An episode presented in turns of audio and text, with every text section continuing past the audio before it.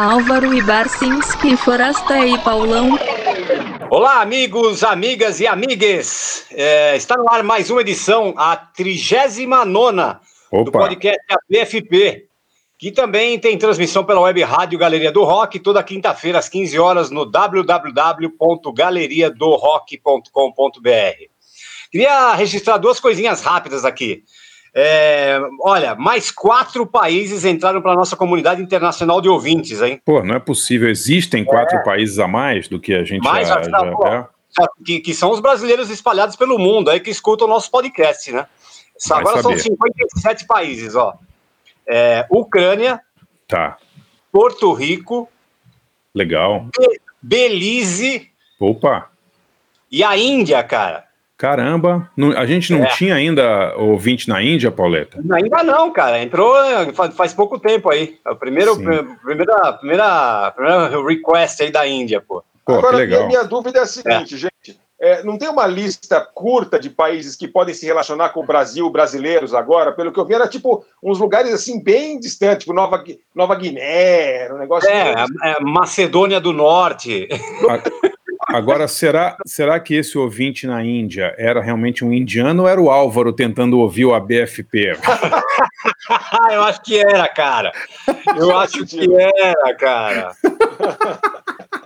Álvaro Ingradots, lá com esse nome comprido, assim, na manga, manga, não sei o quê. É, pode ser, né, cara? É, vamos ver. Vamos ver. Por falar Índia, que lembrou vacina, né? Pô, vamos para mais um episódio da segunda temporada sem a presença do Álvaro, né? Que, pô, ah, mas é, mas é, mas tá, tá, tá, tá terminando aí, pelo que eu tenho falado com ele, o, o a missão dele, né, a missão cloroquinística, né, cloro, é. cloroquinística do Álvaro está quase no fim, eu acho, né? É, então, aqui agora ele, ele nem, ele, o isolamento dele agora é dentro da ilha de edição agora. Exato, exato, ele está editado, ele está isolado numa ilha, exatamente, é uma ilha, a ilha da fantasia da edição, exatamente. É, é. é. o rock e tal. Exato. Bom, por isso a gente, a gente, pela ausência mais uma vez do Álvaro, a gente, hoje a gente convocou um jornalista muito especial para participar do podcast, hein? A gente não conhece ele pessoalmente, é, quer dizer, eu pelo menos, né? É, mas faz umas semanas ele entrou em contato comigo por mensagem direta é, para dizer que ele escuta todos os episódios do podcast. É mas, o melhor, é, mas o melhor veio depois. O nosso convidado ele nos contou que era ouvinte assíduo do Garagem, nosso antigo programa de rádio. E ele participou do quadro Vivo ou Morto, cara, sério. Pô, não é possível, não é possível. sério mesmo? o, nosso convidado, o nosso convidado, ele é âncora das manhãs da Band News FM, ele trabalha no Grupo Band, acho que já há mais de 15 anos, depois ele confirma pra gente, e é dono de um prêmio Comunix de melhor âncora e apresentador de rádio, pô. Pô, que legal. Estamos aqui, é, estamos aqui com o nosso colega jornalista Luiz Megali. Aê, Megali. Fala, Megali, beleza, cara? Porra, prazer. Pauleta, valeu pelo convite. Você vê que eu cavei a vaga, né? É. Cavou. O, o Álvaro está enterrado na ilha e você, você veio né, para substituí-lo hoje, né, Megali? Cara, é um prazer. E eu poderia ficar muito tempo aqui falando da minha relação, embora a gente não se conheça pessoalmente. Eu conheci pessoalmente o Forasta, mas é uma história que eu posso contar mais tarde. Ele não deve nem lembrar que faz muito tempo. É... Eu, eu, realmente, eu tô, a minha memória já, já, já nunca foi grande coisa. Agora, então, meu amigo, já. Megali. Eu, eu conto já, André.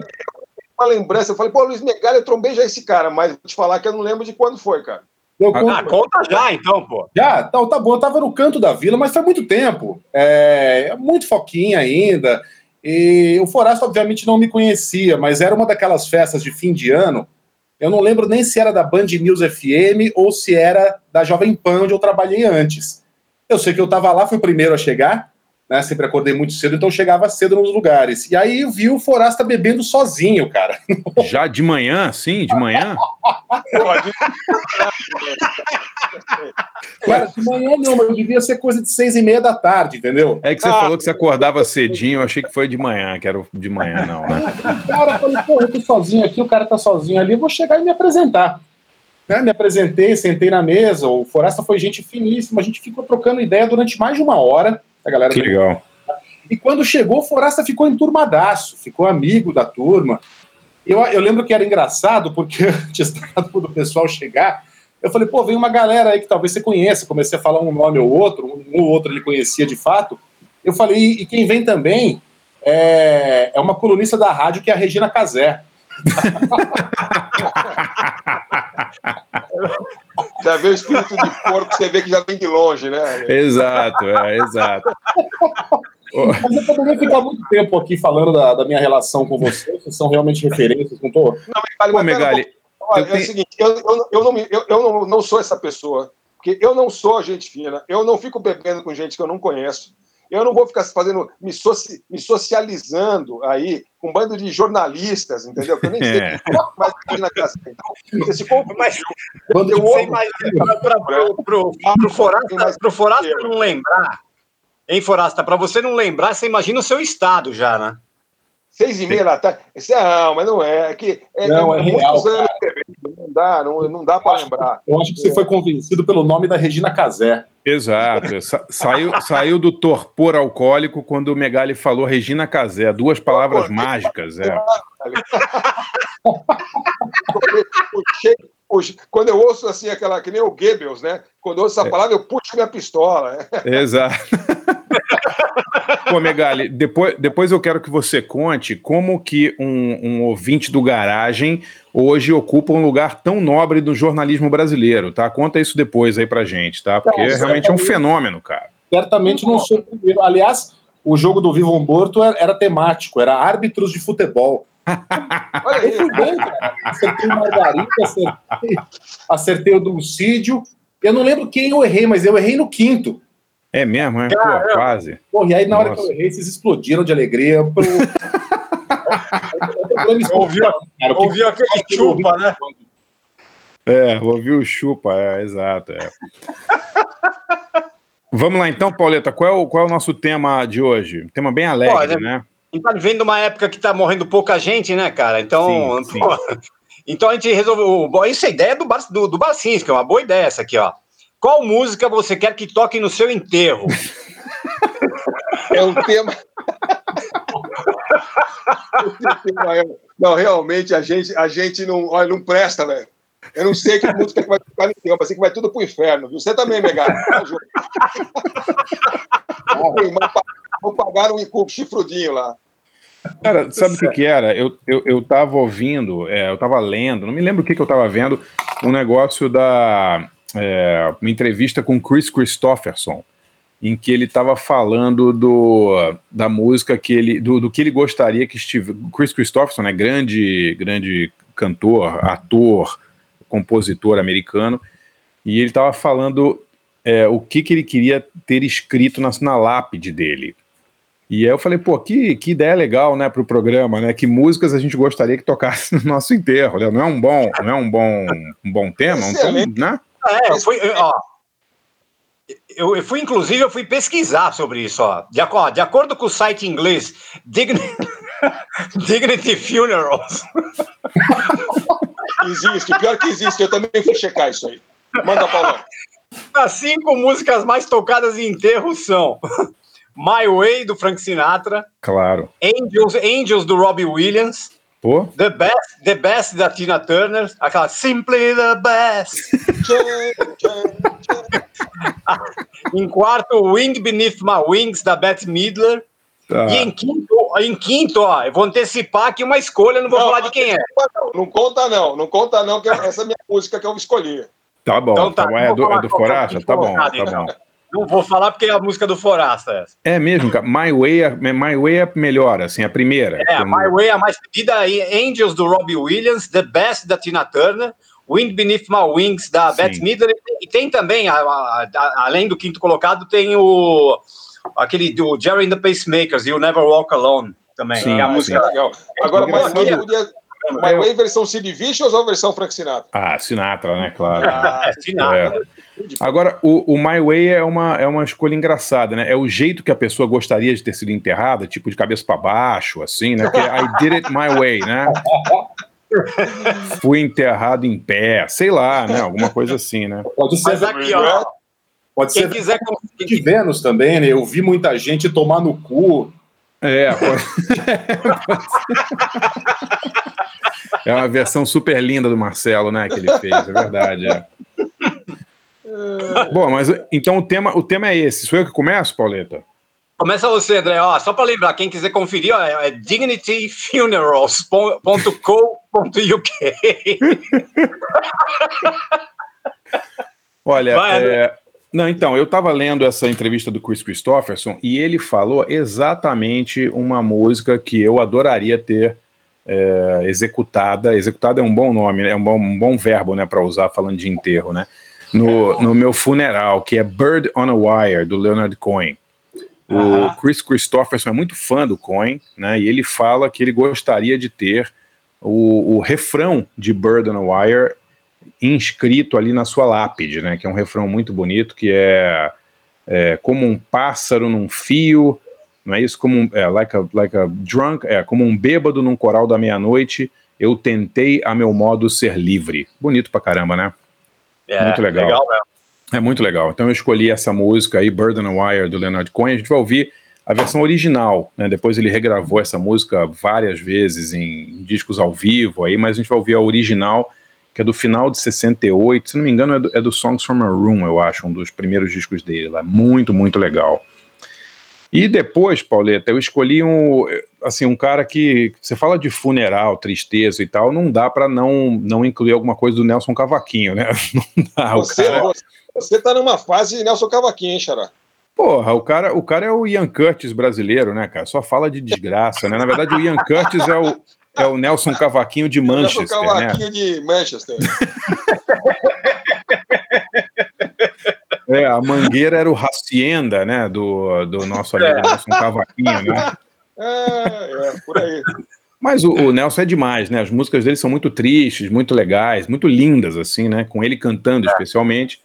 E tem essa que, que muita gente regravou, inclusive uma das versões mais legais é do Nelson Gonçalves, mas com o velho Nelson do Cavaquinho é, é imbatível, né? Que é Quando Eu Me Chamar Saudade. Essa música é muito legal, tem a ver com o tema de hoje, né? Tem a ver com enterros, com coisas mais funéreas, assim, com esse, com esse clima de Covid-19. E é uma música maravilhosa para enterro, concordam? Eu, eu com certeza, lógico. Aliás, Barcinski, pô, você acha que é o cara que tá trazendo as músicas mais bonitas ultimamente no podcast, viu, cara? Será? Ah, eu acho, cara. As músicas mais lindas que tá tocando aqui são as suas, cara. Tá caprichando. Ah, obrigado, ah, obrigado. Não, mas é que, cara, Nelson Cavaquinho não tem erro, né? Você escolhe qualquer coisa, contanto que não seja cantado por algum desses cantores do The Voice, né? Que, que... É. Então, não, então, é, por, é, por, sei lá, caras do rock brasileiro dos anos 80 e tal, né? Que alguns tentaram e tal. Mas se, se, é cantado por ele, ou por Nelson Gonçalves, ou por alguém das antigas, ou Bete Carvalho, essa galera tá até lindo, né? Sensacional. Então eu escolhi Quando Eu Me Chamar Saudade, que é uma música em que o Nelson fala dos amigos dele, é, o que, que eles vão estar tá falando quando depois que o Nelson morrer, é muito legal essa música. E antes o Leonard Cohen com Bird on a Wire, música predileta do nosso amigo Chris Christopherson. Já voltamos. Like a bird on the wire like a drunk in a midnight choir. I have tried in my way to be free. Like the worm on a hook, like a night from some old fashioned book. I have saved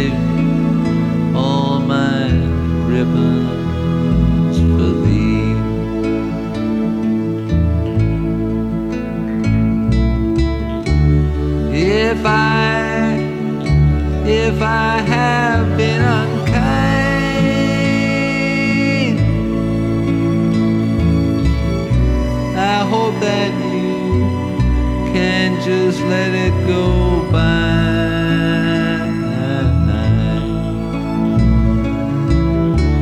if I if I have been untrue.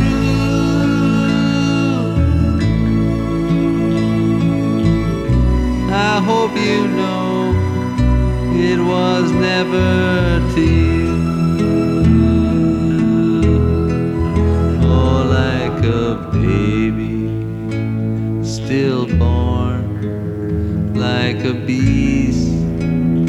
with his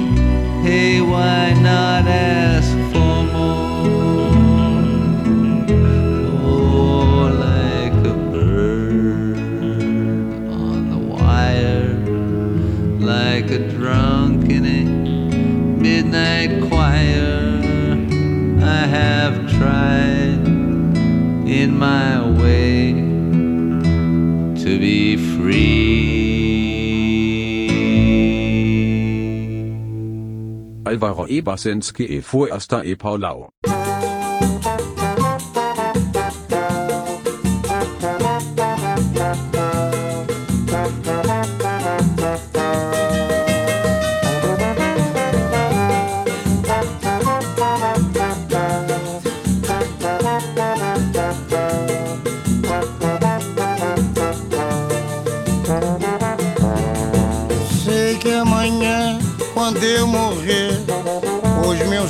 Amigos vão dizer que eu tinha bom coração.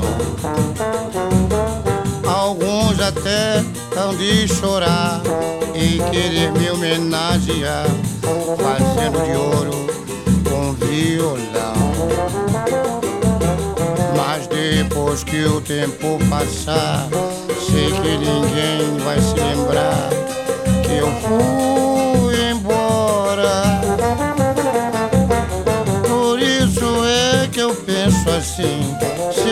quiser fazer por mim, que faça agora.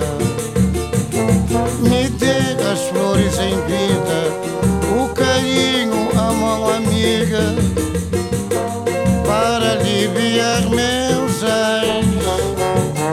Depois que eu me chamar saudade, não preciso de vaidade, quero preces e nada mais. Sei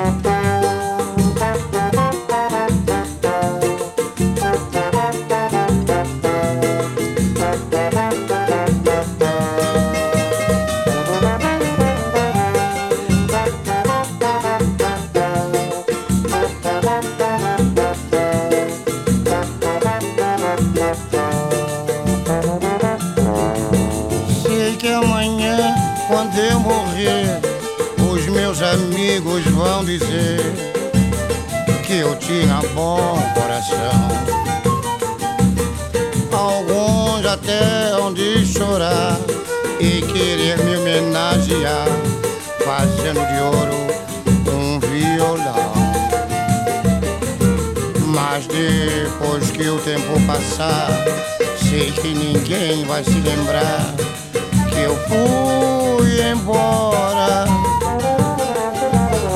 Por isso é que eu penso assim: se alguém quiser fazer por mim, que faça agora. Me dê as flores em vida, o carinho, a mão amiga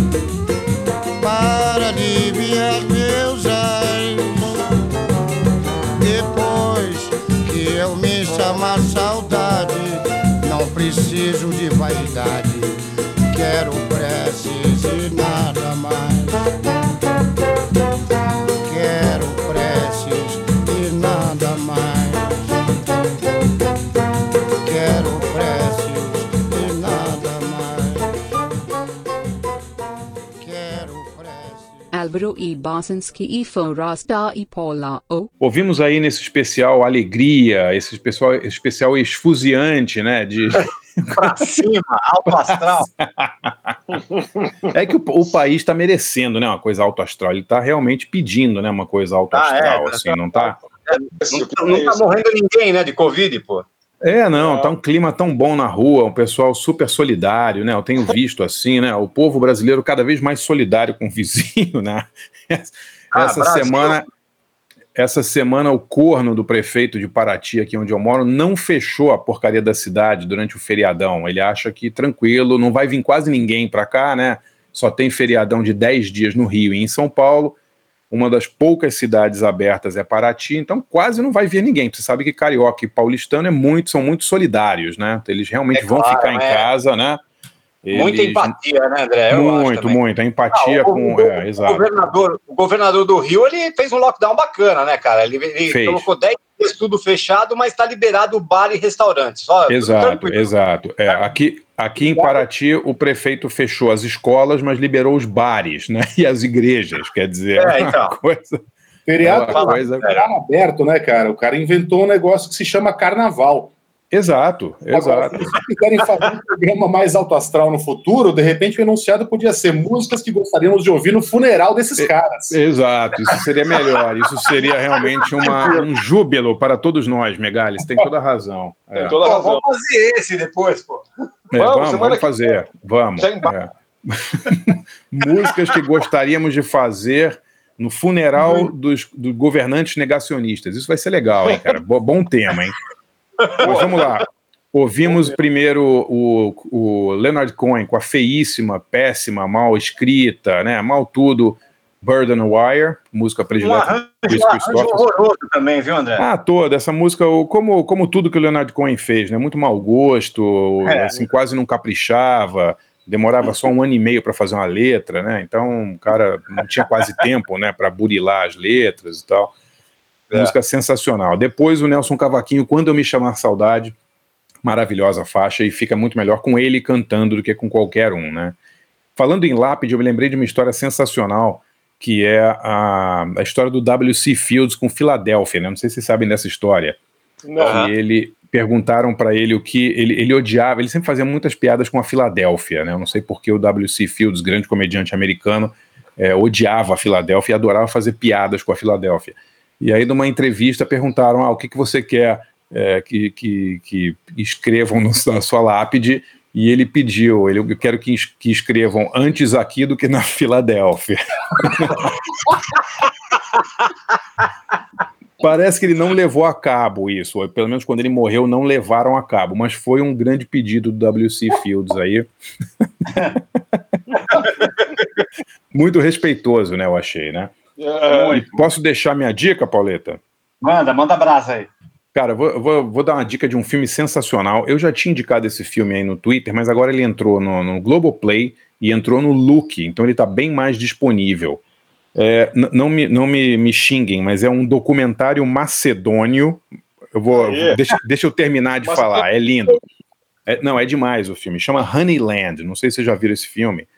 É um documentário que ganhou o Oscar de documentário, eu acho, 2019. Um filme da Macedônia sobre a vida de uma mulher no interior da Macedônia que cria abelhas. Olha, é uma das coisas mais sensacionais que vocês vão ver. É lindíssimo o filme, uma coisa assim, um É espetáculo. É, visualmente das coisas mais lindas, a história super emocionante e feito por, por dire- jovens diretores macedônios que é, que ficaram filmando essa mulher durante três ou quatro anos. Eu não me lembro exatamente quanto tempo, mas foi um longo período assim. Você consegue perceber no filme o tempo que eles levaram fazendo esse, esse documentário. É lindíssimo. Não tem entrevistas o filme, é só o dia a dia dela e ela, e ela cria abelhas de uma maneira totalmente, é, vai, quase medieval, assim, é louco, louco, assim, sabe? Sem nenhuma tecnologia, as abelhas ela cria as colmeias no meio de umas reentrâncias na pedra, sabe? Ela não tem nem. Caramba. col- É, é demais o filme, Forasta. Tem que ver, cara. É uma coisa assim lindíssima. Mas, Barça, Ah, o filme é maravilhoso mesmo, né, cara? É impressionante. É, você não precisa nem de legenda para assistir. Não, não tem quase diálogo, né? Os diálogos são, são entre ela e, a, e, e- e os vizinhos ali, né? Uma coisa maravilhosa. Você viu o filme? Eu vi, cara, e o que me deixou intrigado foi. é, eu vou falar o que eu posso falar aqui, né? Claro, não, pode falar. tem- no meio do nada, né? Muito Sim. longe da, da, da cidade, e chegam os vizinhos, e, uma, uma família. E eles se dão bem e tal, mas a partir daí tudo vai mudar. Né? E não posso Sim. falar mais nada. É, o, o que eu achei impressionante é que os caras estavam lá filmando a vida dessa mulher antes dos vizinhos chegarem. Sim. Então o documentário não ia ter esse conflito, né, cara? Seria realmente só sobre ela. Sim, sim. Claro, Sim. continuaria sendo maravilhoso, mas perderia muito. Cara, é muito interessante. Os caras deram uma tremenda sorte, né? Porque criou-se um drama ali. É, eu acho que eles ficaram quase quatro anos filmando. E realmente você tem razão, a história dá uma, vira, uma guinada gigantesca quando vem esses vizinhos, né, que são de descendência turca, e aí tem um conflito com ela. Mas o filme é um, é um espetáculo, é o tipo do filme assim que tem que ser assistido. Realmente você tem razão, Megali, não precisa nem de legenda, podia ser em macedônio ou em turco, que tava todo mundo entendendo tudo, porque ele é tão bem feito, né? A história é tão simples Legal. assim. Assistam, Honeyland. Tá no Look e no Globoplay. Muito legal. Pô, que bacana isso. né? Pô, vou assistir isso aí. Agora, o, o Megali, queria que você contasse. Você, pô, é, tá falando aqui dos que se foram, né? É, e, pô, você teve uma convivência bacana, né? Com, com um dos ícones, né? Da, de ancoragem no rádio, que foi o Boechat, né, cara? Como é, como é que foi essa, isso, essa convivência com ele? Conta alguma coisa pra gente legal pra gente. Cara, eu, eu tenho muita dificuldade para falar do Boixá, porque eu tenho dificuldade para traduzir em palavras aquilo que está dentro do meu coração, porque o Boixá foi muito mais que, que um colega, que um mestre do jornalismo, alguém que, que me ensinou ali os macetes da, da profissão. Ele foi muito mais que isso, ele foi meu, meu amigo, da gente se falar no fim de semana, se frequentar, de, de, de eu ir até a casa dele no Rio de Janeiro, da gente dar porra, boas risadas e jantar junto o tempo todo. É, e, cara, é um, é um cara muito especial, como vocês sabem, não estou dizendo novidade nenhuma, mas é, é, um cara que era muito especial na vida também. Ele tinha uma, uma visão do ser humano, ele gostava das pessoas, cara. É, é fácil para alguém que está na posição dele, que já ralou tanto, já se fudeu tanto, teve altos divórcios, já teve duro, agora estava tava com grana é fácil o cara se encastelar ali, né, na posição de âncora do jornal da Band, jornalistas mais, jornalista mais respeitado do Brasil. Você falou aí do meu Comunix, e, porra, o cara tinha 15, entendeu? Era o Clóvis Bornai, aliás, eu brincava com isso, que ele era o Clóvis Bornai do jornalismo. É, ele tinha uma, uma adoração pela pessoa, cara, pelo ser humano.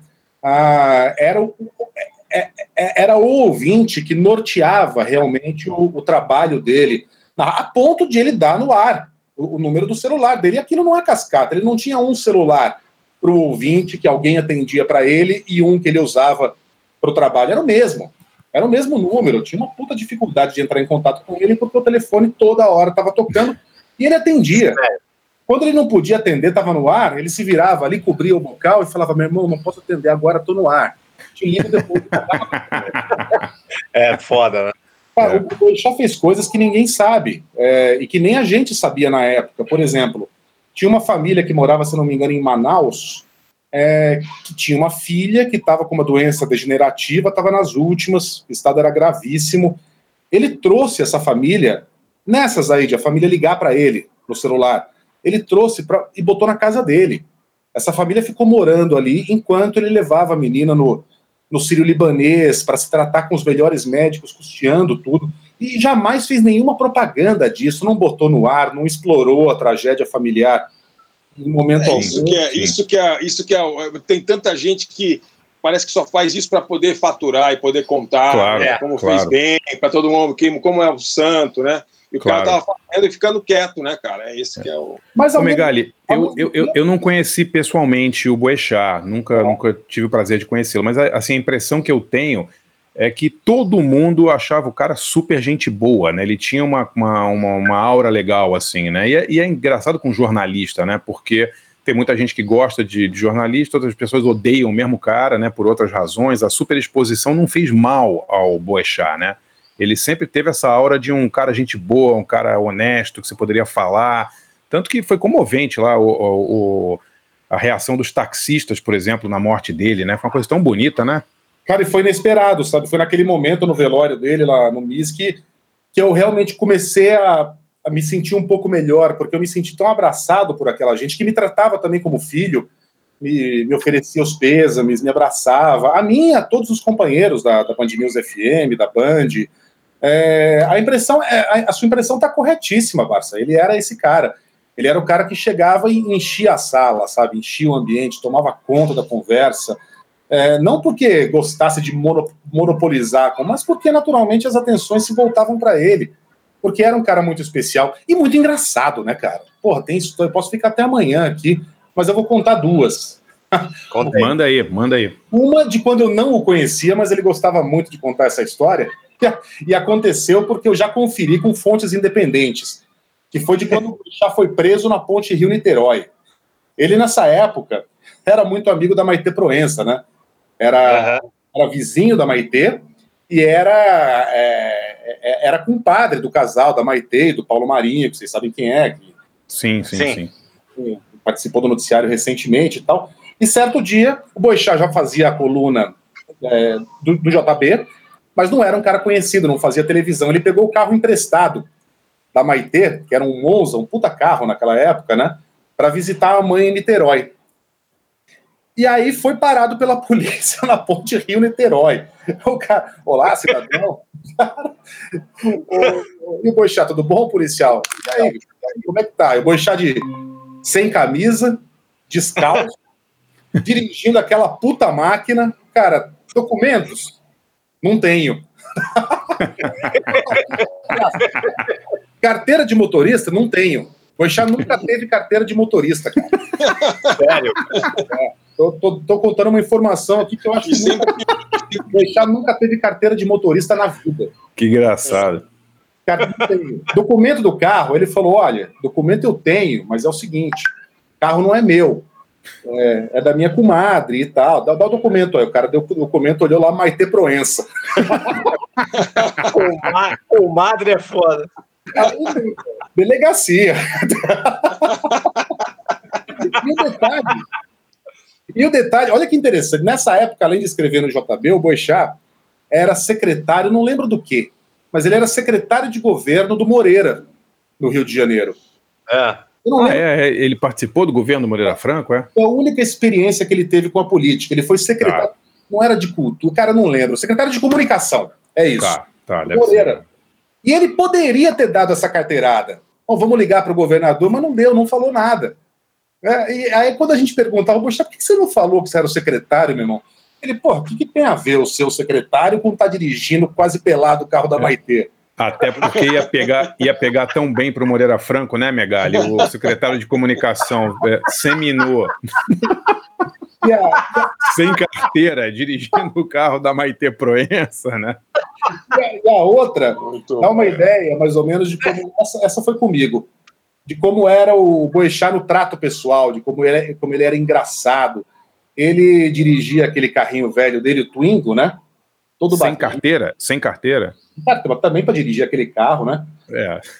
Ele dirigia para lá e para cá, o carro depois ficou famoso, virou uma cadeira. Um artista plástico lá foi lá e transformou o carro em as peças em móveis.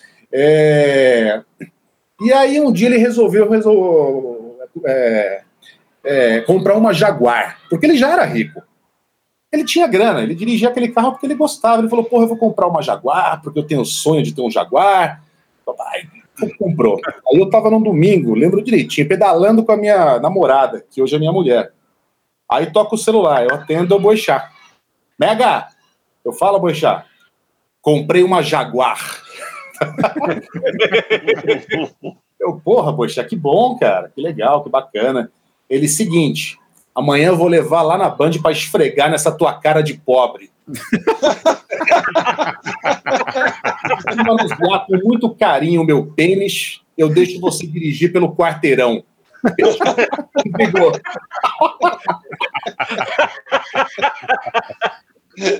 Cara, mas você conta a história da impressão que ele estava lá se crescendo, porra, que preparado. Não, Imagina. era, era de uma simplicidade. Tanto que vendeu a porra da Jaguar um mês depois. Muito bom, muito Olha. bom. Um cara muito especial. Você se sentiu assediado, Megali, ou não? Ah, quase topei, né? Você pode estar pediu lá aqueles negócios. É, o Megali foi, Megali foi direto para o setor de compliance da Band, né? Fez, um, fez uma reclamação contra o companheiro de trabalho, né? Foi assediado pelo Cochal. Exato, exato. Vamos lá, Pauleta, quem é agora? Agora, agora é o. Vamos seguir as regras do compliance do ABFP, agora é o Forasta. Forasta. Beleza, muito bom. Bom, é o seguinte, para mim foi muito fácil isso aí, essa, essa, essa, esse tema aí, porque eu já sabia exatamente as duas músicas que eu queria tocar. Eu até titubeei numa, mas depois falei, não, vou- vou nas duas primeiras que apareceram na minha cabeça. Por quê? Você já É. estava pensando no tema, Xará? É uma, isso aí é uma coisa que é verdade. Sabe que sim? É Vou te mesmo? falar a verdade. Você sabe que eu, eu tinha uma opinião sobre velório, que velório era uma coisa muito mala.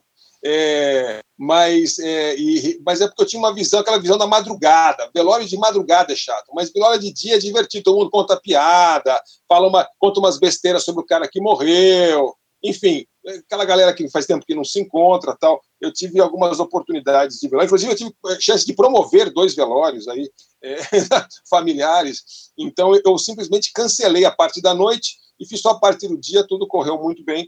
É, mas aí eu mudei minha opinião sobre velórios, eu já deixei encomendado aí. É, eu não, não me importa o que vão fazer com o meu corpo, podem jogar no meio da rua ali pro cachorro, fazer xixi na cabeça, não tem problema. Agora, o- o- a música eu tenho uma certa, uma certa, eu tenho minhas opiniões sobre a música eh, apropriada para o meu, meu enterro, o meu velório. Então, de fato, eu já tinha deixado encomendado aqui para minha, minha minha mulher. Eu falei, "Olha, essas daqui é isso aqui, tá? Então, e aí, sabe que nos dias de hoje, do jeito que a coisa tá, a pandemia tá pegando, meu amigo, eu tô falando com vocês agora, semana que vem, não sei se eu tô no podcast, posso estar sei lá onde. Tá, como Tá todos, foda, cara. com todos os Pô, cuidados. Só, só em São Paulo, só em São Paulo hoje foram mais de mil, cara. É impressionante, uma né? realmente ao, ao, ao Deus Pará, né? O país está, o país está. Ontem eu assisti a Arquitetura da Destruição, aquele documentário sobre, sobre os nazistas. Eu falei, nossa, tu me senti em casa. É, Aquela gente ridícula, de- causando morte, assim. Ah, Sim. assim. Bom, de qualquer jeito é o seguinte: a primeira, primeiro eu escolhi uma que não é nenhuma música, é um gênero, que eu acho que é o gênero ideal para você é, é, curtir um velório é, animado. Eu, eu, se dependesse de mim, meu velório ia ser em New Orleans. Em New Orleans, com aquela galera na rua. Tal. Desde, desde que eu assisti aquele filme do James Bond, sabe? É, é, Viva e Deixe Morrer, que tem um enterro É. em New Orleans. Eu fiquei fascinado com aquilo e eu já ouvi bastante música de enterro é, de New Orleans, que é muito animado, o pessoal sai na rua, aqueles metais, aquele puta som legal tal. E então eu escolhi uma a mais a mais caixão de todas, que é o When the Saints Go Marching In, é Sim, um claro. Spiritual aí, que- aqueles que não tem nem autor, né? que se- Sempre esteve lá, né? É, é que primeiro é que eu lembrei, porque é legal demais, é, na, na, na voz de, de- de- do, do- melhor cara, o melhor ever, que é o Louis Armstrong. Ah, enfim, é, trata de jazz, e de jazz feliz, e de jazz pra cima não tem para ninguém. E até de jazz triste também. Bom, essa é a primeira. E a segunda é a que eu sempre falei que tinha que ser. E olha, Paulão, como a gente, como a gente pensa que é original e não é nada, né? E anos atrás, para minha mulher, eu falei assim: olha, eh, se eu, se eu- acho que foi um, depois de um velório do meu pai ou de alguém assim, eu falei assim: algum dia tiver um velório meu, você, você toca, toca essa música, e essa aí é pedida, acho que vai ser legal. É, e aí eu fui ver agora recentemente, é, e eu descobri que realmente é uma das músicas mais tocadas é, nos velórios no, no Reino Unido. Né? É. Always look on the bright side of life. Ah, sim, É, claro. Nosso gênio Eric Idle, do Monty Python, a, a música que fecha o incrível A Vida de Brian. Então, Sensacional. É muito é- bom. É, é muito. Assim, É, gente, é- é- a música quinta colocada do Dignity Funerals do site inglês lá. é a Ah, é? quinta colocada. Deve ser só na Inglaterra. Ele deve ser, deve ser número um na Inglaterra e, e entrou em quinto lugar no ranking geral, porque todo O mundo Eric- na Inglaterra toca essa música quando morre. O Eric Idle, inclusive, ele, ele disse que ele, ele disse que ele fica muito, ele ficou muito feliz de saber que a música dele é das que mais toca no- no- no- nos, nos, nos funerais. Ele ficou muito triste, disse que ele não recebe royalty nenhum por isso. Ele não tem quem Então- processar, né, cara? O cara já tá morto já, né? O cara tá morto, pô. É o seguinte, Sério. nós vamos lá de Armstrong e ah, Eric Forasta, numa versão muito especial, a versão oratória, uma, uma versão meio sinfônica. Depois eu vou contar de onde é, vai ser minha dica aí, tá bom? Então, vamos lá, When the Saints Go Marching In e Always Look on the Bright Side of Life.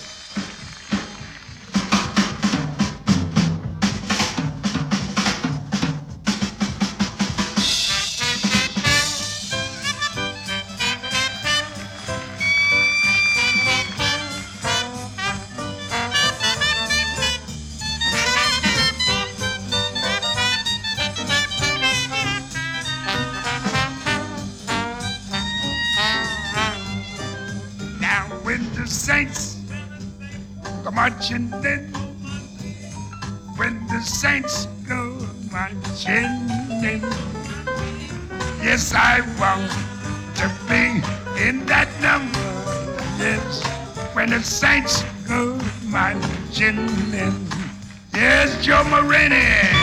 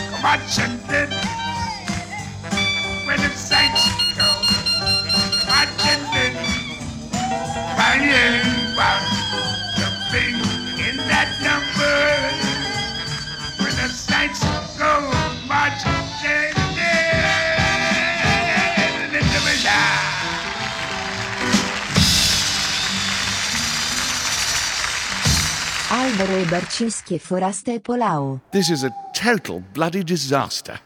All my knights have fled, and we're lost in a dark and very expensive forest. Well, it could be worse. Well, how could it possibly be worse? Oh, cheer up, sire.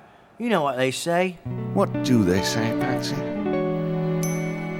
Some things in life are bad, they can really make you mad. Other things just make you swear and curse. When you're chewing on life's gristle, don't grumble, give a whistle. And this'll help things turn out for the best. And always look on the bright side of life. Always look on the right side of life. You give it a try. If life seems jolly rotten, there's something you've forgotten, and that's to laugh and smile and dance and sing. When you're feeling in the dumps, don't be silly chumps. Just purse your lips and whistle, that's the thing. And always look on the bright side of life. Always look on the right side of life. For life is quite absurd, and death's the final word. You must always face the curtain with a bow. Forget about your sin, give the audience a grin. Enjoy it, it's your last chance anyhow.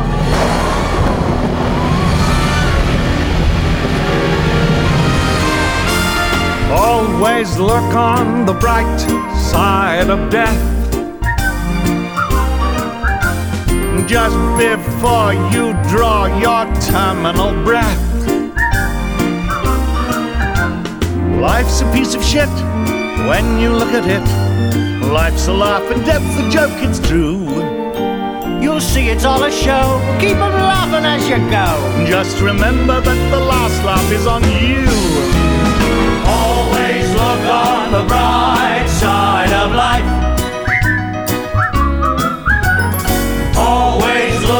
On the right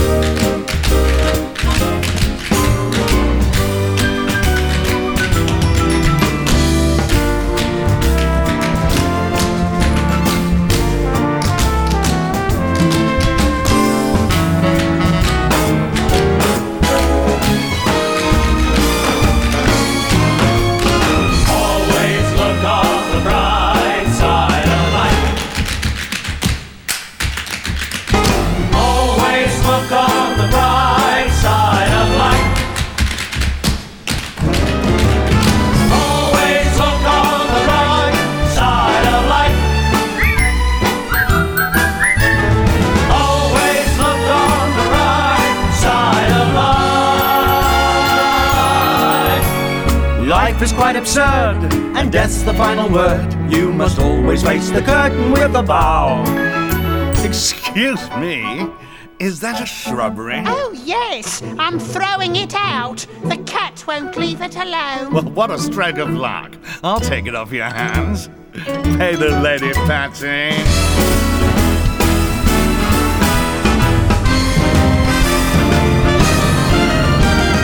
Always look on the bright side of life. Look on the bright side of life. Side of life. Side of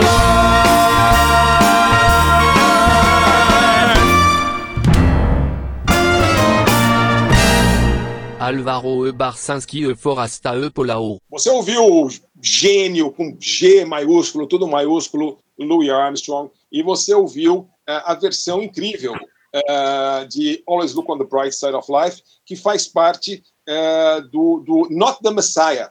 Not the Messiah é parte da minha dica, a dica vai ser pitonesca hoje aí, Eric Idle. Not the Messiah é um oratório criado aí pelo, pelo, pelo Eric Idle, uma- vários, vários músicos e, e maestros e tudo, é, que, que é, é baseado na vida de Brian.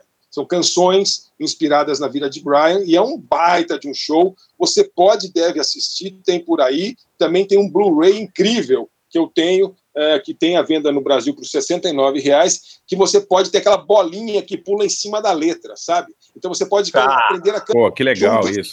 É. o, o Not the Messiah, que é inspirado pelo incrível Vida de Brian, que todo mundo deveria assistir uma vez por ano a partir dos 12 anos, alguma coisa assim. E a minha dica é o, o, o próprio Eric Idle, porque eu acabei de ler recentemente a biografia dele, as memórias dele, que chamam-se Always Look on the Bright Side of Life. O que mais, né? Pô, eu não sabia desse livro aí, não, Forasta. Que legal, hein? Não, nem, não sabia É. que tinha saído. Esse livro é sensacional, Barça. E o Eric Idle, é, é, ele era o mais. Também tem muito a ver com o nosso, com o nosso mundo aí, porque ele era o mais roqueiro dos, Sim, dos sim. Beatles, né? Amigo Ele do era George muito Harrison. É. Amicíssimo do George Harrison, amicíssimo do George Harrison. É, é, e ele, assim, contando umas altas histórias de viagens, de baladas e, e mulherada. E depois ele, ele entrou na linha, no casamento dele, quem, um- quem carregou e cortou o bolo foi o Mick Jagger e o David Bowie. É desse Foda, nível o né? negócio. Foda. Caramba! O livro é muito divertido, muito leve, até porque tem esse lado é, é, realmente pega o bright side of life. Embora ele tenha uma vida, começou a vida com muita dificuldade. Ele era órfão, o pai dele é, era, era, era da, da, da Força Aérea, ele foi, foi num internato, desgraceira, miserável. É, enfim, acho que ele aprendeu a ser engraçado lá. O livro é muito legal, legal demais. super recomendado e, e, é, cheio de causos incríveis, como vocês podem imaginar. É, e, o, e o Eric Idle, é, e, tem, e tem aquelas frasezinhas, né? É, tipo, é, é, tipo, por uma estranha coincidência, eu nasci no meu aniversário. Sabe, essas coisas assim, É, no, no meio do nada. assim, né? Mas tem muito caso bom de quando ele enfiava o pé na jaca, ele com o pessoal do Saturday Night Live e tal. Então, o Eric Idle, ele é um grande compositor, ele compõe, ele é um grande, um grande comediante, ator, roteirista tal. Ele compôs muitas músicas legais, é, entre elas essa, e também compôs é, uma música que é incrível, demais da conta, que é aquele Galaxy Song, né? É, que é uma, é- gosta muito de, de, de, astronomia, de astronomia, de ciência, de física tal. Então, ele, ele fez, tem essa música que é do, do Sentido da Vida, né? É, e aí ele fez um especial super legal, é, que tem por aí, você pode assistir, chamado Eric Idle's The Entire Universe, que é, é, é um especial de uma hora é, musical, em que é, ele, com aquele Brian Cox, que é aquele, aquele cientista, né, físico, eles explicam o universo é, daquele maneira Monty Python de ser. Então, eu deixo Como, como chama, como chama esse, Forasta? é The Entire Universe, o universo inteiro. Ah, é, tá. é muito legal. Você pode ver o trailer aí no, no YouTube e tem, tem por aí. É, é, é bem, bem bacana, é da BBC, produção da BBC. Ô Forasta, e falando, falando de Monty Python em enterro, uma dica que a gente tem que dar, corram, corram ao YouTube e vejam, por favor, a versão legendada da eulogia de John Cleese a Graham Chapman, né, no enterro dele, que é sensacional, isso tem legendado no YouTube. Quando o Graham Chapman do, do, do Monty Python morreu de câncer, foi o que, anos 80, acho que foi, né? O, não me lembro quando foi, mas o, o John Cleese do Monty Python faz um discurso na, na igreja que é uma coisa antológica. Isso procurem aí no YouTube, é muito engraçado, é muito Demais. legal. Aliás, deve, deve ter a ver com o fato de essa música ser. Porque se eu me lembro bem, depois do, da, da eulogia, que é qua- quase um stand-up, né, cara? Ele faz ali uma, uma paródia do, do, do- quadro do, do, do papagaio morto, né? É, Graham Chapman is no more, he sees. É, sim, exato, é. Se não me engano, eles cantam exatamente essa música, que não é Ah. O Eric Virou- canta. Virou uma festa, né? O, o enterro do Graham Chapman. né? Virou. Não, Monty Python. Monty Python é aquela coisa, ou você é fã, ou. Sabe, assim, ou você é fã. Eu não entendo, gente que não é fã do Monty Python, e o Eric Idle é demais, o livro é demais. Assista, por favor, The Entire Universe, assista, por favor, Northern Messiah, aprenda a cantar junto as canções, e quando isso tudo acabar, se estivermos vivos, é, a gente faz ali, e por favor, são todos convidados para o meu velório, que espero que seja daqui 100 anos, tá certo? Os 5 mil aí, do- em 150 países é, do nosso Ali- Aliás, aliás se, o, se o A do ABF demorar demais para voltar, eu recomendo aqui um outro A, que é o Antônio Prata, que além de ser um cara gente Sim, fininha, bem legal. é, é também um especialista em Monty Python. Seria um grande. Ah, é? Ele Quem curte é especialista? Python, é? Curte muito o Antônio Prata. Ah, o Antônio Prata, não sabia. Olha aí. Grande, Não sabia dessa. grande especialista em Monty Python. Ô, Como dizia o Barcinski uma vez, ele falou: se você vê um cara com camiseta do Kiss na rua, pode saber que é gente fina, né? É, pode dar moral que é gente fina. Foi o Kiss ou foi os Ramones? Foi o Kiss, né, Xará? Foi o Kiss, foi o Kiss, é. Foi o Kiss. Então é o seguinte: se você, o cara que gosta do Monty Python já chega, já chega chegando, tá certo? Pode sentar Ô, na mesa e tomar cerveja, esse negócio todo. É, o, o Prata, Forasta, o Prata conta uma história, eu não lembro se é dele ou do pai dele, né? O Mário. Que, que parece que foi pego pela mãe. Porra, o, o se, se o Prata estiver ouvindo e não for ele, for o Mário, me desculpa. Mas é um, um dos dois. que foi pego dentro do armário, fazendo troca-troca com um amiguinho. com a bunda de fora, o cara com, com a bilonguinha de fora. E aí ele vira pra, pra mãe e fala: Mãe, eu juro que eu comi primeiro. Bom, se, se foi um ou outro, não interessa. A família já, já, entrou, no, já entrou aqui na, na, na história, já, né? Família Prata. Ô, Forasta, Forasta, no seu funeral, se, gente- se você for cremado, não pode acontecer que nem aconteceu no, na- no filme lá da Droga de Vida, lá do Mel Brooks. Você lembra dessa cena? O amigo dele é cremado E aí os caras vão jogar a cinza, bate um vento, vem tudo na cara Eu deles. me lembro, é. Eu É. um um filme que tem essa mesma cena, é, que é sensacional. É um filme, aliás, eu estou vendo todos os filmes do Ken Loach, o Strangle, é, e tem um chamado Root Irish, que é meio quase um thriller de, de- de espionagem, de guerra e tal. É uma coisa meio até diferente um pouco do, do- do tom habitual do Ken Loach. Muito bom filme. E tem uma cena dessa, tem uma cena de, de enterro. Acho que é nesse. Eu estou vendo todos os filmes dele. Não, não, é- não é não, Paulo. Não é não, Forasta. Esse, esses, Qual é essa, que- que essa, um- essa cena é, do meu filme predileto do Ken Loach, chama Riff Raff. É um filme de Ah, é do 91. Rick Raff, exatamente. É. É, Essa cena é antológica. É, Civil, né? antológica. É. Muito boa a cena. Muito É, e, tem, cena. e, e tem no Grande Lebowski também, né? Que, que, que eles vão jogar as cinzas lá do Danny, né? Do, do Steve Buscemi, e eles jogam e o vento traz de volta e cai tudo na cara do, do, do Jeff Bridges e do, e do John Goodman, cena engraçada pra caramba. Mas eu, a, eu, eu, eu, não, eu não sei, eu não sei qual que é, eu não tenho predileção por nada, até botar morto, façam o que quiserem, né? Mas é, eu, eu- o Neil deGrasse Tyson, é, ele tem uma defesa interessante de você ser enterrado em vez de você ser cremado, porque aí ele fala que os seus, seus nutrientes ali voltam para o ciclo da, da, da vida ali. Você, você vai virar verdade. comida para alguma coisa, você vai virar. Senão você queima tudo, sobra só cinza, a parte boa toda foi para o espaço, entendeu? Então ele verdade. acha que é mais útil assim para o mundo se você virar adubo ali o negócio do que você você virar sua cinza. De fora que você não, você não passa vergonha de alguém derrubar sua cinza, cheirar sua cinza. é, mas você pode, você pode ter o seu corpo roubado, né? Também tem isso agora, né? Pode ser, pode ser. Paulão, Sério, vai que é cara. tua, Paulão. Ah, vamos lá. Bom, escolhi duas músicas pro uma pro meu funeral e uma pro velório. Mas assim, cara, eu também sou da, sou da opinião do Forasta. Pode fazer o que quiser depois. Aí pode até passar a mão na minha bunda que eu não vou falar nada, cara. Quando eu morrer. Eu tenho Mas- certeza que você não vai falar nada, Pauleta. Pô, se fala. Se Também, falar, parece filme do Mojica, né? Passaram a mão É, na eu não- bunda do, do, do, do falecido, ele levantou do, do caixão. Ali- aliás, deram, o ouvinte nosso deu um apelido hoje para o Jair Bolsonaro, que é Jair do Caixão. Porra, É, sacanagem. boa. Ah. Sacanagem com o Mojica, porra. Coitado do Mojica. O problema é esse.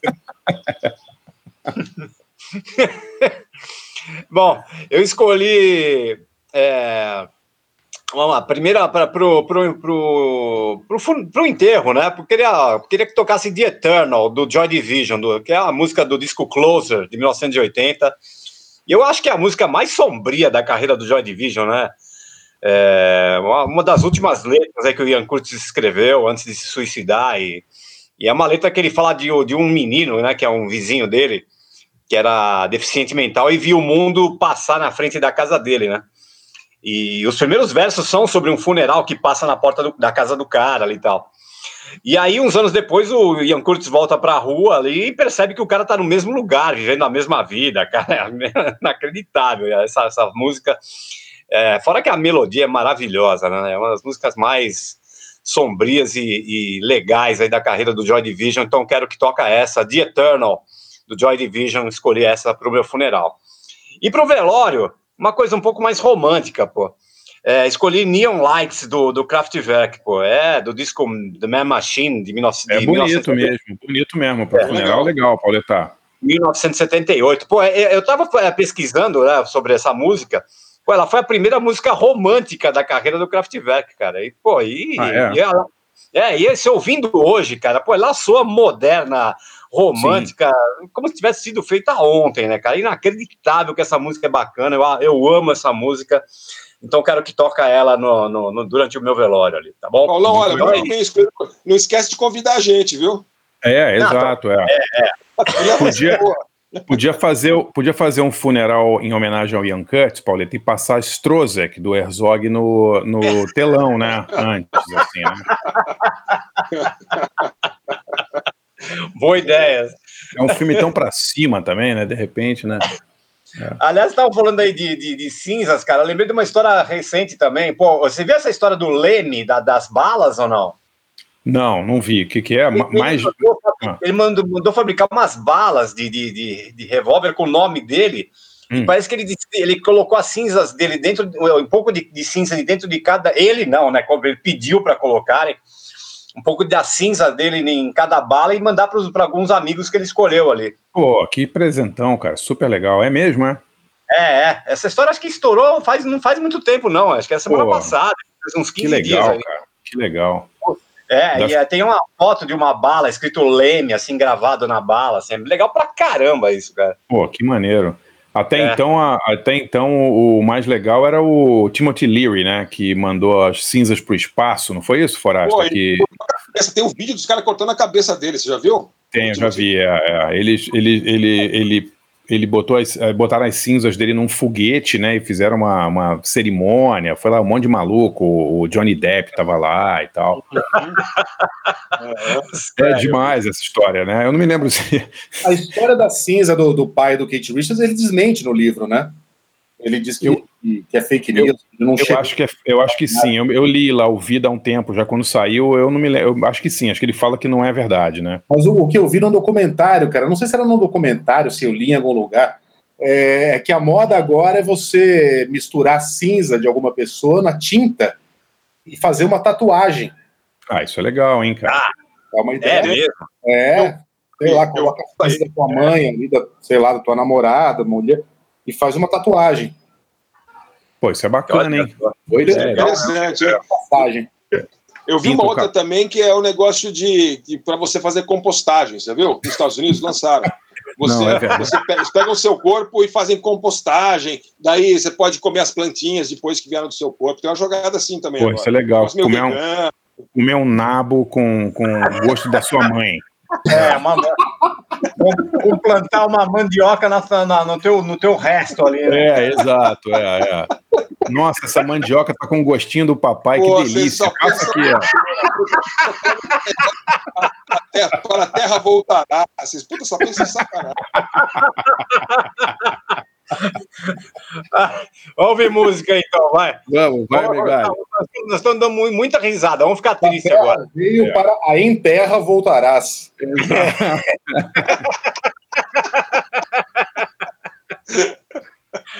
Vai, vamos ficar tristes então agora. The Eternal com Joy Division e depois Neon Lights com Kraftwerk. Voltamos já.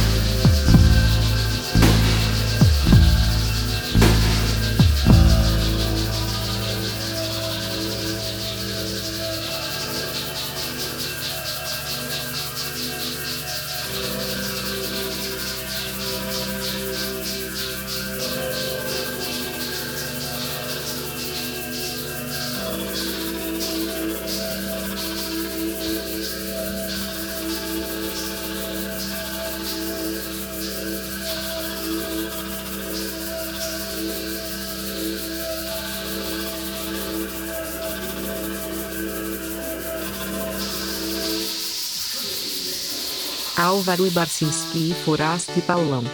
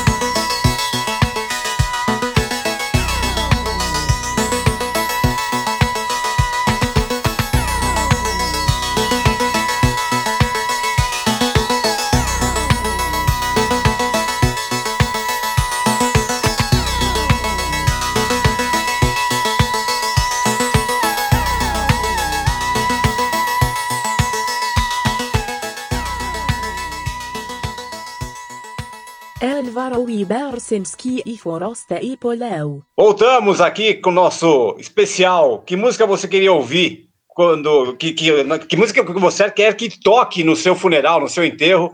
Eu escolhi duas aqui, que a primeira é The Eternal, do Joy Division, de 1980, e depois Neon Lights, do Kraftwerk, de 1978. É, já vou emendar minha dica aqui. Eu tava, pô, eu tava dando uma fuçada em YouTube e aí dei de cara ali com o, o canal do, do Rony Von no YouTube. Vocês já viram ou não? Não, não. Não, é, É legal, é? É legal, cara. Ele, ele faz um monte de. Ele tem um negócio. pô, é, apesar que ele copiou, né? Chama, é, tem um, ele tem um programete né, no canal dele chamado Garagem do Rony. Ah, Que ele pô, vou Ah, não é possível. protestar É. O fim do mundo. Ele faz um monte de. Ele, ele- ele simula ali como se fosse um. Não é uma garagem, né? Mas tem ali um. Coisa de gasolina, sei lá, mas dá uma simulada na sala dele mesmo ali. E, e aí ele, ele- São programas curtos ali, cara, de 5, 6 minutos, em que ele fala um monte de coisa, dá receita, comenta sobre a o seriado The Mandalorian, fala sobre os benefícios da Romã. E aí, cara, tem um episódio que eu vi ali, e aí ele tava falando do, do, do telefonema do George Harrison, cara, que, que, foi, que foi armado pelo, pelo, pelo Emerson Fittipaldi, que era amigo do George Harrison, dos Beatles. É, o, o, o, o, o Rony era, também era bem amigo do Emerson Fittipaldi, e ele tava na, falando que ele queria, tinha uma música que ele queria gravar, que era a principal de- do disco na- nos anos 80 ali, que ele tava gravando, que era aquela Cachoeira, uma música famosa do Rony Von aí. Pô, grande sucesso. Tem meu amor. É, pois é. Cachoeira. Exatamente. Cara, e, e aí o, o Emerson Fittipaldi, sem falar pro Rony Von, é, armou com o George Harrison do, do, do Rony Von e gravar a música lá na, na Inglaterra, na- com, com- no estúdio do, do George Harrison e tal. Aí, o, o que, aí o, o Rony Von tava em casa, aí toca o telefone, é, acho que a, ele tinha, ele, ele- acho que ele estava separado, estava com os filhos, acho que a governanta que atendeu falou: ah, seu Rony, tem um, um, um cara, um- uma, pessoa aqui falando em inglês, quer falar com o senhor aqui, tal, chamando o Rony, Rony. E aí ele foi atender, cara, e aí falou assim: tocou o telefone, falei, Rony? Ele falou: é, Rony. Ah, é, aqui é o George Harrison. Aí ele falou: ah, George, George Harrison, meu, meu, meu, meu fute, ele falou. Disse que, aí desligou, desligou na cara, ele achou que era trote. Aí depois o, o, o Fittipaldi liga pra ele e fala: Você tá louco, cara? Você desligou o telefone na cara do George Harrison, então tá- a história é essa, assim, assim, assado, pra você gravar lá tal, não sei o quê. Aí o Rony Von contando, cara, que ele não sabia onde enfiar a cara, meu. Ele falou: Eu fiquei com tanta vergonha que eu não liguei de volta. Eu nunca, eu, eu não tive coragem de ligar. Ele- Eu tinha o telefone, tinha como ligar pra ele, tinha como armar tudo de mesmo? novo. Eu fiquei com vergonha, gravei no Brasil, gravou com roupa nova, inclusive, e não, nunca foi gravar lá, cara. Im- Impressionante porque ele achou que era trote e desligou na cara. Cara, Olha- o, o, o George Harrison, eu não sei se vocês viram recentemente a história que o Phil Collins divulgou no Twitter sobre o George Harrison. Vocês, já, vocês viram essa história? Não. Não. Pô, a história é sensacional. Procurem aí no YouTube. Mas é que é o seguinte, o, o Phil Collins, quando ele era muito jovem, ele fez uma participação tocando congas em All Things Must Pass, no grande disco do George Harrison com, com o Phil Spector, né? E, e por alguma razão, o, ele não foi creditado, ele não estava ouvindo, as ele não ouviu o resultado do que ele tocou. Eu vou tentar lembrar a história, mas é mais ou menos isso. No disco, né? E ele falou: ah, de repente não ficou bom, o George não gostou e tal, porque ele foi lá, ele era um cara iniciante, foi lá, tocou umas congas, lá uns bongos e tal, e o, era a produção do Phil Spector, né? E quando o disco É. saiu, não tinha o nome dele, e ele ficou super frustrado. Anos depois, ele já muito famoso, ligou, ele conheceu pessoalmente o George Harrison e falou: Porra, George, eu, eu, eu pô, fui aí há 10 anos atrás, 15 anos atrás, naquele estúdio e tal, gravei os bongos e congas pro Things Must Pass e tal, e não, não, não saiu. Você sabe o que aconteceu?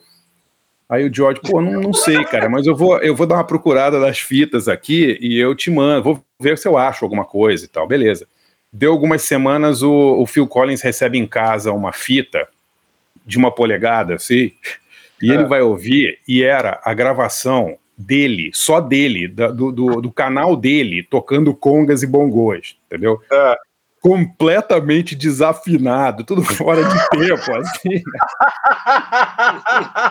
Aí, a história fica melhor ainda. Completamente ferrado, assim, tudo errado. Ele falou: puta que pariu, o que, que eu fiz? Olha só a merda que eu toquei. Ainda bem que eles não botaram isso no, no, no disco. Imagina, o Phil Spector ia me matar, não sei o quê. Aí ele ligou pro George Harrison para agradecer por não ter colocado no disco. Ele ligou e falou: Porra, George, pelo... nossa, queria te agradecer demais e tal, vocês não terem colocado isso no disco e tal. E o George, não, não, até que eu tava ouvindo, não tava tão ruim e tal. Aí que o George Harrison não aguentou e começou a rir, cara. Era sacanagem. o cara tinha regravado. O George Harrison foi pro estúdio e regravou as congas do Phil Collins, tudo fora de tempo, de propósito. Entendeu? Fala sério! Juro, vê no Twitter do bom. Phil Collins, pô.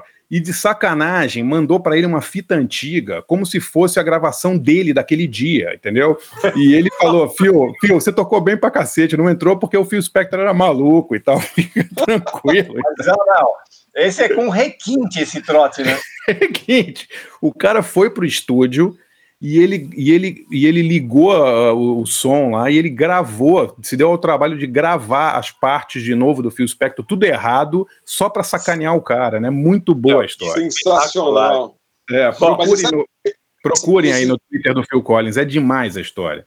Esse- nesse livro do, do, do, do Eric Idle, ele, ele era, de todos esses artistas, o que ele era muito, muito mais chegado, amigão mesmo, era, era o George Harrison, né? E ele, ele, ele conta um monte de histórias assim, de, do George Harrison ser um cara muito engraçado, eh, ser um cara muito sacana, enfim, fazer uns comentários ácidos, ter, ter umas, umas, um- umas, umas, umas pegadinhas, assim, sabe? Sim, ele era sim. bem, bem diferente, embora ele fosse todo lá, budista, aquele negócio todo, morasse num um castelo e tudo, que ele fosse um Beatle e aquele negócio todo. É, parece que ele era um cara bem, bem desencanado, assim, bem, bem combina, essa história combina. É, então, essa, bom, essa história aí do, do Ronivon tá no, no- no canal dele no, no, no YouTube. E tem outra, tem. Você dá uma procurada no YouTube lá. Tem entrevista, tem entrevista com o João Gordo. Cara, é bem legal o canal, é bem divertido. Toda semana tem atualização ali. Tem várias historinhas que ele conta bacanas ali. Vale a pena dar, dar uma fuçada no canal do Ronivon no YouTube. Bom, estamos aqui com o nosso convidado Luiz Megali, que vai segurar a marimba agora aqui, como a gente fala, né, Megali? Segura aí. Esgui- esguichar o vinagre. Esguichar o vinagre. Eu tava, tava com medo nesse momento. Eu até falei pro Carlita, quando ele me convidou, que eu não sabia se eu, se eu era um bom é, convidado, porque, é, embora goste muito de música, porra, o meu conhecimento é muito raso perto do de vocês. Eu fico impressionado. Ah, com a imagina, coisa Não, é verdade, mas tudo bem, também outros, outros convidados não tinham a mesma, a mesma profundidade que vocês. Mas, mas eu gosto muito de música. Quando eu comecei a. Porra, profundidade, somos um bando de imbecil, ô Megali. Pô, três malucos, tá louco? ninguém sabe porra nenhuma. Obrigado, mas ninguém sabe nada. Fica tranquilo, cara. Imagina.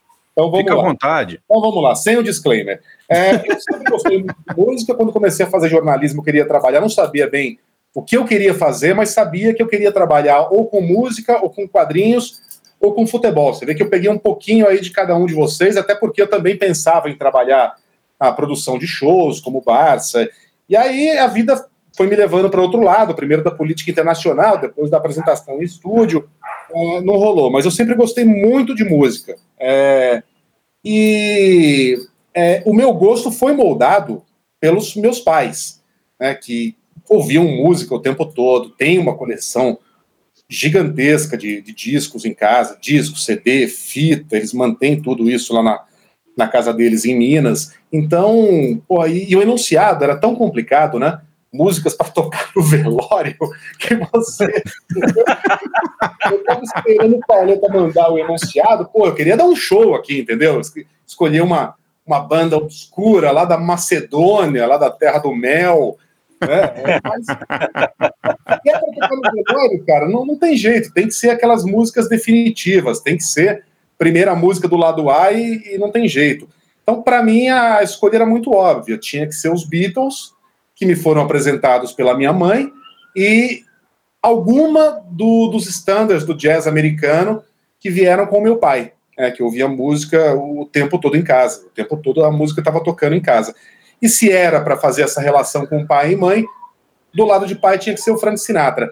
Do lado da, dos Beatles, é, eu pensei demais. Eu certamente vou me arrepender da escolha, porque amanhã eu vou achar que teria sido melhor pegar uma, uma outra música, mas é, peguei a do, do George Harrison, Here Comes the Sun. Até engraçado que a gente falou do Harrison agora. Lindíssima, lindíssima, lindíssima. É, uma música maravilhosa. O Harrison não era o melhor dos Beatles, né? Mas quando ele dava para fazer música, puta que pariu, né? Só saía. Não, e essa, essa em especial ele acertou a mão, né, Megali? Por favor, né? Maravilhosa, maravilhosa. Então, E teu pai, teu pai era fã do Sinatra, cara? o meu pai, cara, não é que ele é fã, ele é colecionador do Sinatra. Porra, que legal, que legal. Saiu no, saiu no jornal, certa vez. Não me lembro nem qual era o jornal, se era Diário de São Paulo ou Agora. Mas no, no aniversário lá, ou da morte ou de vida do Sinatra, teve uma Sim. matéria de página inteira com ele mostrando a coleção. Ele tem todas as músicas. Que legal, cara. Muito, muito Ô, ô Megali, você morou em Nova York, vou falar em Sinatra, né? morei em Nova York e inclusive ele me visitou lá, levei ele para ver um show do, do- de um cara que fazia, não é uma cover, era, era um, um show de comédia, mas também de música, chamado, porra, como é que era mesmo? Mais Sinatra. Era um cara que contava um, teatrinho lá da relação dele com o Sinatra, de como que o Sinatra influenciou o gosto dele pela música. Meu pai ficou bastante emocionado. Aliás, nessa viagem do meu pai a Nova York, meu pai não sai do país, cara. Ele não gosta de pegar avião, ele não gosta de sair de Minas, mora em Ouro é difícil tirar ele até de casa, quanto mais da cidade. É, a gente viu um show bem bacana, esse foi inesquecível, que foi no, no Lincoln Center, um show do Wynton Marsalis com o. Porra, me deu branco agora, o, o cara do Don't Worry Be Happy, o George, Bob, Bob McFerrin. Bob McFerrin. Pô, que legal isso, hein? Um show no Lincoln Center do Wynton Marsalis, a orquestra do Wynton Marsalis. Finesse. É, o, o, o Marsalis, ele é diretor de jazz do Lincoln Center, né? O cara, pô, domina ali, né? Com, com o Bob McFerrin juntos, né? Foi uma das poucas vezes que eu vi o meu pai realmente emocionado. Pô, imagino. Do Sinatra, é, eu poderia ter escolhido qualquer uma, mas escolhi a minha preferida, que é Days of Wine and Roses. Ah, demais. que é a trilha sonora do filme que tem o mesmo nome, né? Em inglês, que aqui no Sim. Brasil virou Vício Maldito, do, do Blake Edwards. É, a, a música é papa finíssima, né? Henry Mancini fez a música e agora eu tô puxando aqui pela memória, eu não vou lembrar quem fez a letra. Mas também era uma das. Era o Andy Williams. Sim, Andy Williams, cara, imagina. Tá bom, né? Tá bom. Você apelou também, né, o Megali? Beatles e Frank Sinatra, é dureza, hein? Ah, É, É, ele quer, ele quer, ele quer ficar, ele quer ficar bonito, ele quer bonito com os ouvintes, ele quer ficar na. né? É, em, ve- em- em vez de indicar a banda na Macedônia, lá da Terra do Mel, indicou o Frank Sinatra, né? Para deleite do ouvinte, então a gente vai ouvir Beatles, Here Comes the Sun, e Frank Sinatra, Days of Wine and Roses.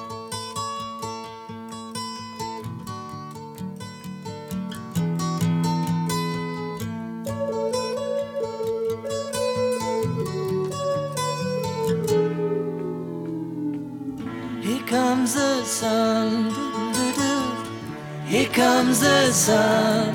I say it's alright.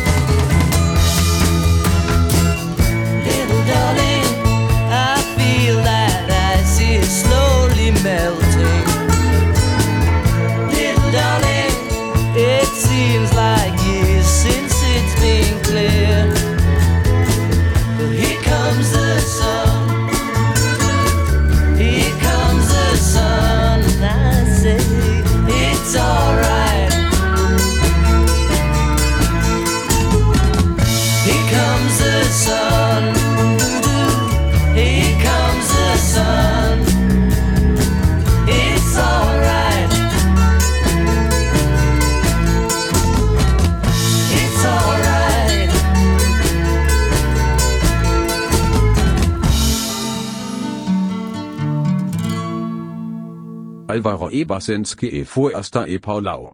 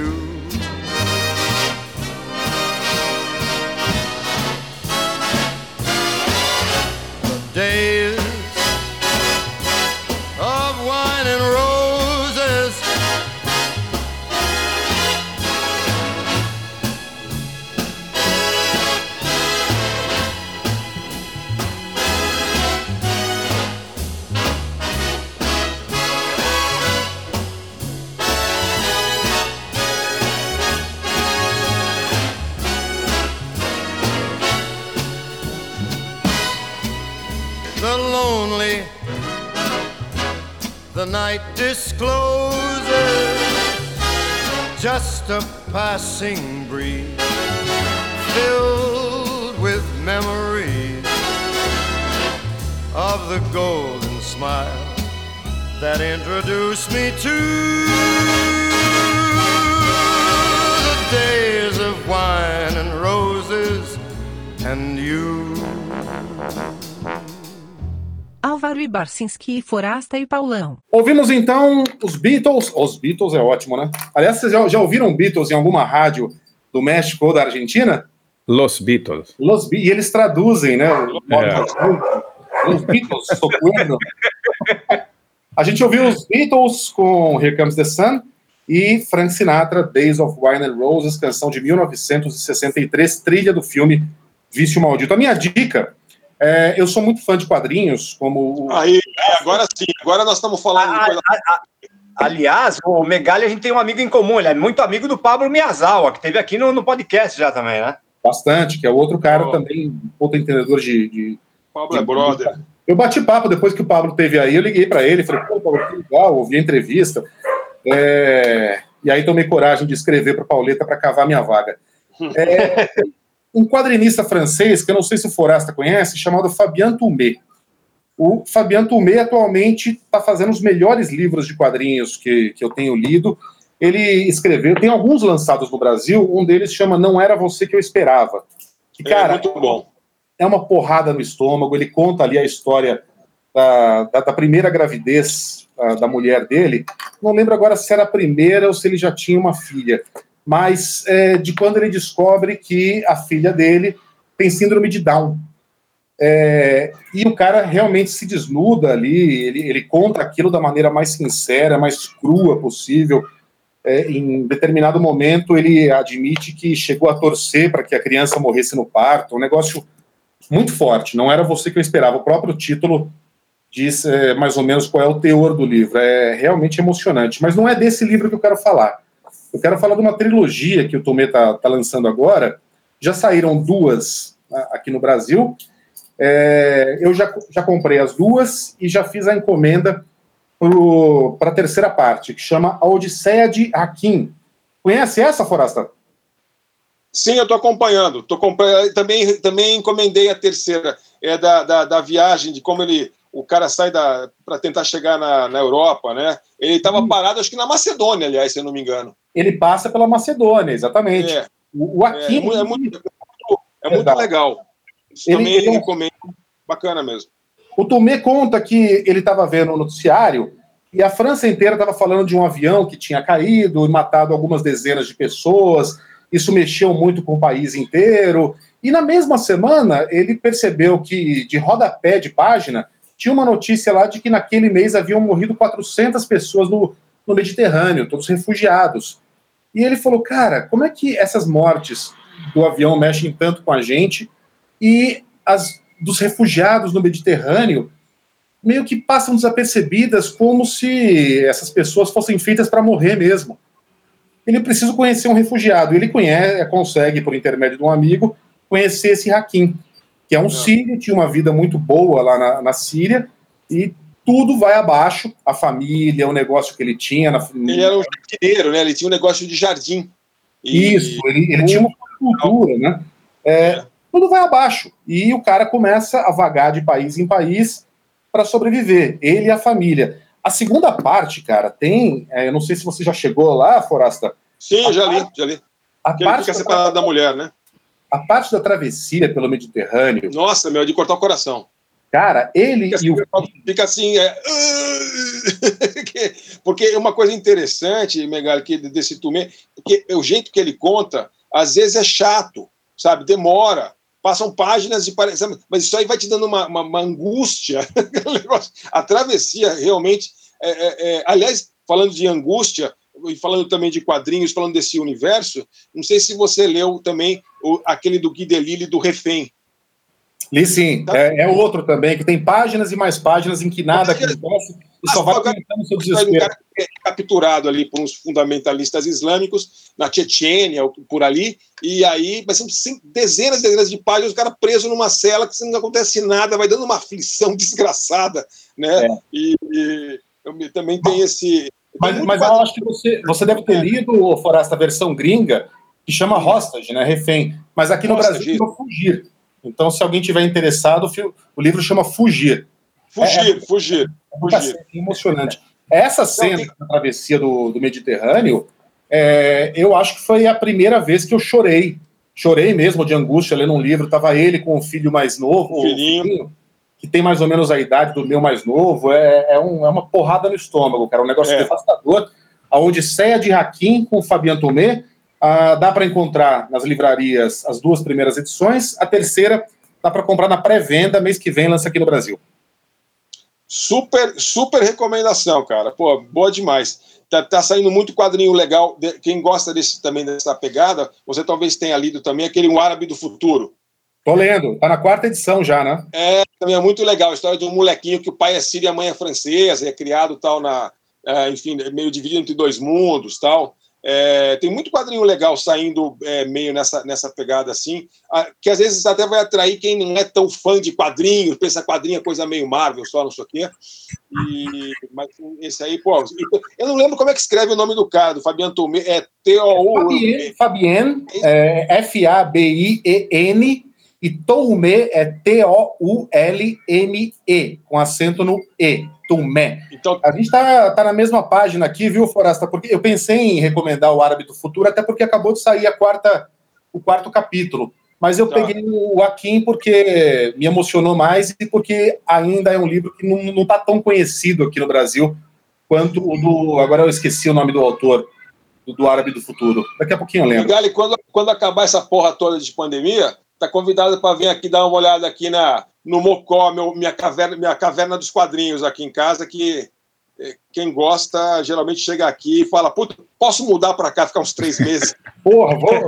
Convite aceito, vou eu, a Regina Casé.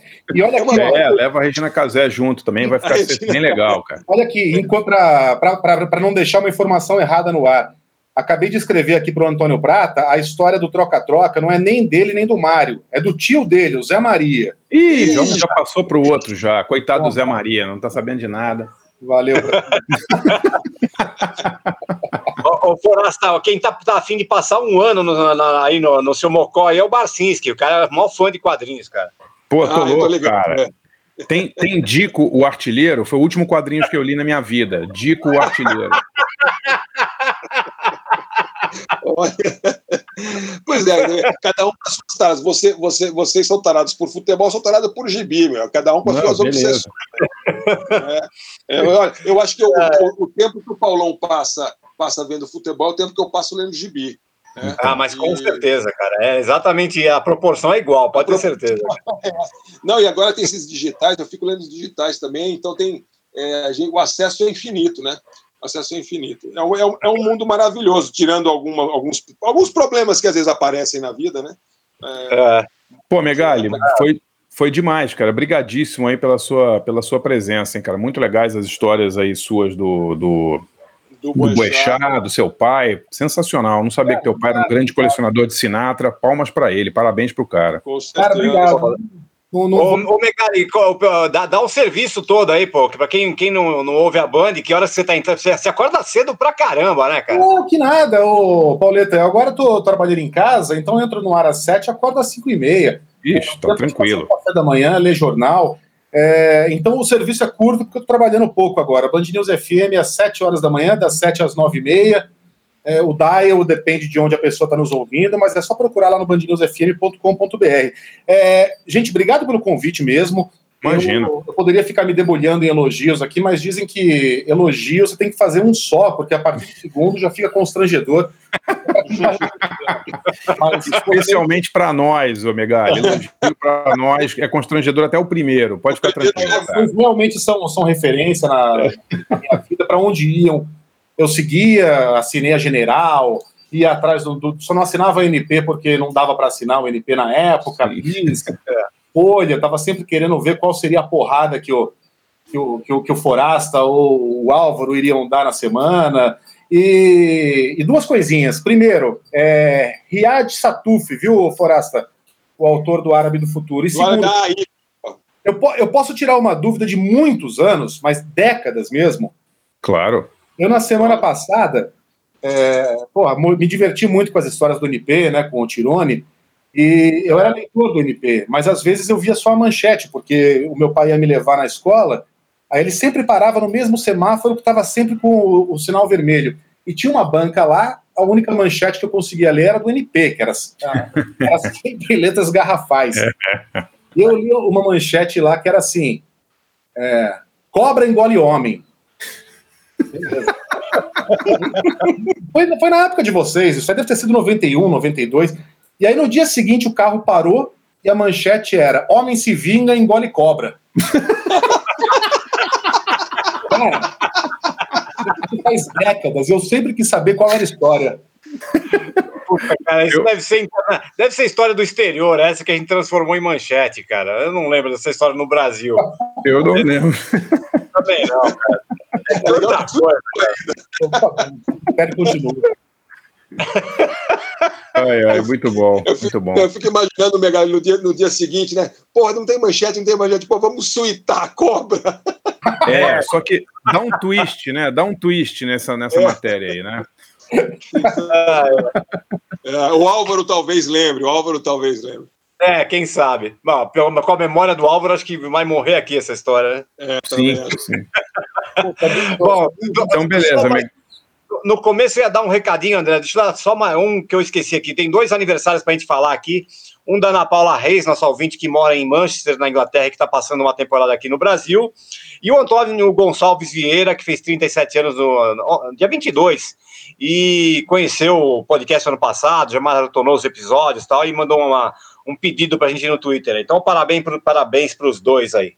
Deixa eu Isso só ra- rapidíssimo aqui, Megali. Eu ach- fiz uma busca rápida aqui e achei. 1990, agosto de 90, pode ter sido? Pode, o, N- pode. o NP deu a manchete: Sucuri engole caipira. Foi Ah, esse? foi isso. Procura no dia seguinte que vai ser caipira se vinga e engole com sucuri. Ah, então é isso. Vou achar o dia seguinte aqui. 24 de agosto de 90. Uma sucuri engoliu um caipira. Tá? tinha, tinha até um, um quadrinhos, deve ter sido feito pelo nosso amigo Luigi, né? É, é, é. uns quadrinhos aqui do caipira sendo engolido pela sucuri. Muito boa, muito bonito, muito inclusive. No enterro do caipira, né, cara? É, exato. Então, val- então valeu, galera. Megali, brigadíssimo, hein, cara. Foi Obrigado, demais. hein? Megali. Valeu, galera. Continua o ouvinte. Um abraço para vocês. Valeu, Valeu, Megali. gente. Obrigado de bem. Valeu, abraço, Obrigado, gente. Jeff. Valeu, Jeff. Obrigado, cara. Tchau, gente. mais. Valeu. Ah, olha só, Megali, Megali, Megali, achei. Opa, achei. opa. Não foi, não foi no dia seguinte, não. Foi uma semana depois, 27 de agosto de 90. Caipira se vinga e come a sucuri. Não falei? 20 e 27 de agosto de 1990. Pode, pode ir lá, hein, cara.